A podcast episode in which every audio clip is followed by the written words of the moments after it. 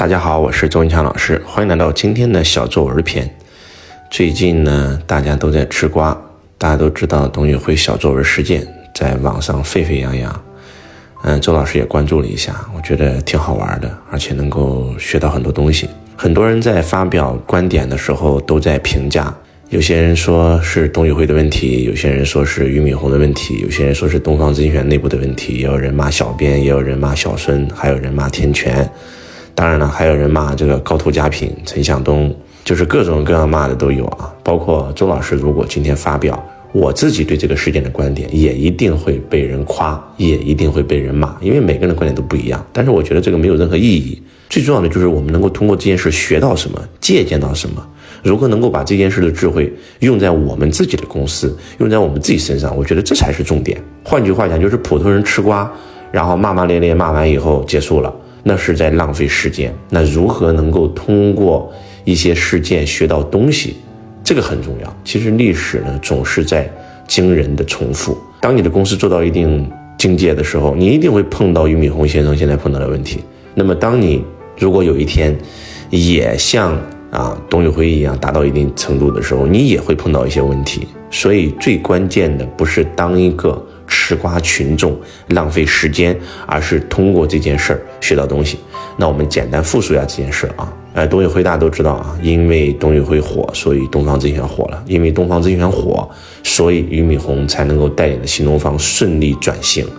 躲过了一次灭顶之灾，那董宇辉对整个东方甄选肯定是贡献非常大的啊。那他也从一个新东方普通的老师，那成为了整个新东方最重要的一个人，包括可以经常跟俞敏洪先生平起平坐，跟俞敏洪先生一起出访等等吧，也算是出尽风头。当然了，他的收入呢，呃，据东方甄选的 CEO 孙东旭先生讲，那也是过千万了啊。大家可以想象一下。呃，曾经一个新东方的一个老师，那么通过啊，这可能以前的工资只有几千块、几万块，突然一年能够突破啊几千万，那也算是很厉害了啊。但是呢，东方甄选的后台所谓的小编吧，也就是董宇辉的主播，突然有一天呢发了个新闻啊，发了个评论吧，在自己的账号下啊，说这个董宇辉。呃，讲的很多的段子啊，包括很美丽的这些词句啊，被董宇辉先生称为小作文。那并不是董宇辉一个人写的，是由小编团队啊共同努力完成的。就因为发了个这，所以这件事儿就被网友开始手撕了，开始骂了。为什么呢？因为很多网友他是董宇辉的超级粉丝啊，被称为董宇辉的丈母娘嘛，然后就开始骂小编了啊。那我怎么就说都是你们的功劳了？那我们家宇辉怎么怎么样？然后就开始骂。那骂的时候呢，董宇辉在直播的时候其实也回应了啊。然后呢就想开个玩笑，就把这个事给带过啊，就说小编是胡咧咧。结果呢，这小编呢继续在评论区评论啊，我不是胡咧咧。然后就说了很多啊啊，去哪里哪里哪一场直播啊，那些词儿是谁写的啊？这个董宇辉没有参与。啊，哪场哪场直播啊？这个词的话呢，我们编了，董宇辉改了几个字，啊，哪场哪场直播？哎，这个是董宇辉写的，写的非常细啊。那么这么一弄呢，这个粉丝就炸锅了，就跑到了这个东方甄选的直播间开始骂。那就在这个时候的话呢，这个董宇辉可能也因为这件事儿，可能跟内部产生了一些矛盾，就有一场直播没播啊，没播以后呢，这个事儿就继续发酵啊。呃，东方甄选的 CEO 小孙啊，孙东旭，然后就做了一场直播。那在直播的话呢，就首先是说小编不对啊，把小编说一说，然后就说宇辉情绪不好也没直播啊，然后呢宇辉可能这个做的也不是太恰当，然后大家也不要担心啊，我们东方甄选会对不起董宇辉啊，其实他的这个年薪啊不止这个几千万，这样一讲呢，本来是想做一个公告，结果呢，更加的这个事就开始发酵了，就很多人就说孙东旭摔手机，其实我看了那个视频啊。刚开始说摔手机的时候，我也心里觉得哇，怎么能这样？但是看完那个视频以后，你要看就要看完整版的，不要看被被人断章取义的啊！看完整版的，其实孙东旭就是把手机这个扔到了桌面上了，自己的手机放到了桌面上啊，然后说这个事儿。当然了，情绪肯定不好，这个动作肯定也不是太文雅，肯定是带着情绪的啊，这是肯定的。那这个事儿的话就闹大了，一下子就继续的发酵，那无数的。这个粉丝就开始进入东方甄选直播间开始骂呢，那这个时候的话呢，这个东方甄选的直播间的其他的主播的压力肯定很大。那这个时候又出来一个人叫天权啊，天权也是东方甄选直播间的一个主播啊。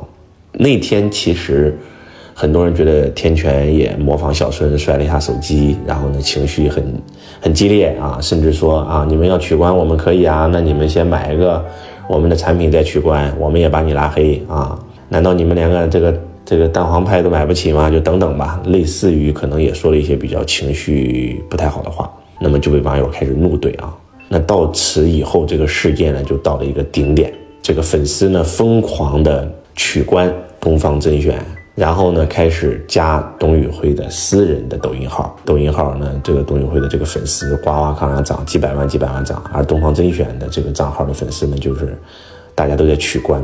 而就在这个时候呢，又有人带节奏了啊！说我那我们去竞争对手那里吧啊！高途啊，以前是跟谁学？其实这个老板叫陈向东，以前也是新东方的一个老师，后来做做到新东方的总裁，后来自己出去创业的，跟谁学啊？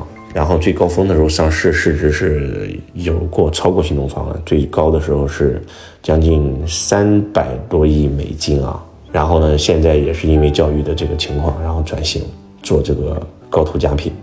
所有粉丝就冲到了高途佳品的直播间，那高途佳品的这些也是在以前高途的老师，那以前天天直播，天天直播，那只有几百人，有时候几个人，最高几千人，然后呢，突然一下达到一万人了，达到三万人了，啊，达到五万人了，达到十万人了，我的妈呀，那个主播都感动的哭了。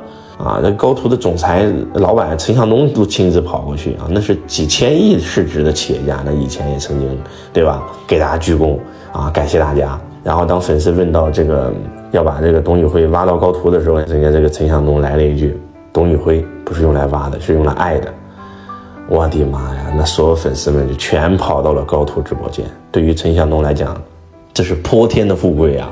啊，真的是。因为你的对手犯的错误，然后呢，对手的所有客户都变成了你的客户，这真的是一种一个意外啊。然后呢，那这个事情就继续的发酵。那俞敏洪呢出来道歉啊，拍视频道歉，道歉也不行。后来俞敏洪只能够挥泪斩马谡啊，把这个小孙啊总裁的职务罢免，俞敏洪先生亲自担任东方甄选的总裁，然后天权的话呢停播。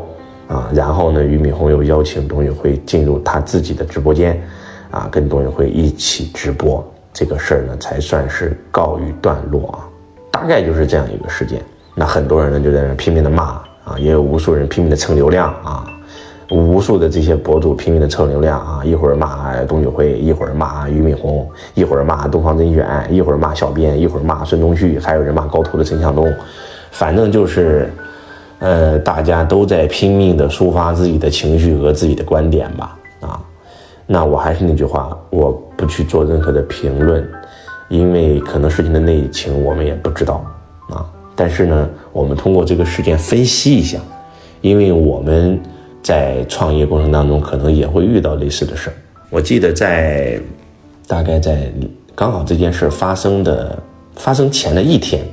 嗯，周老师呢准备换一个微信头像，然后呢我就找一个我的非常厉害的一个老师啊，帮我看一看，看哪个头像好。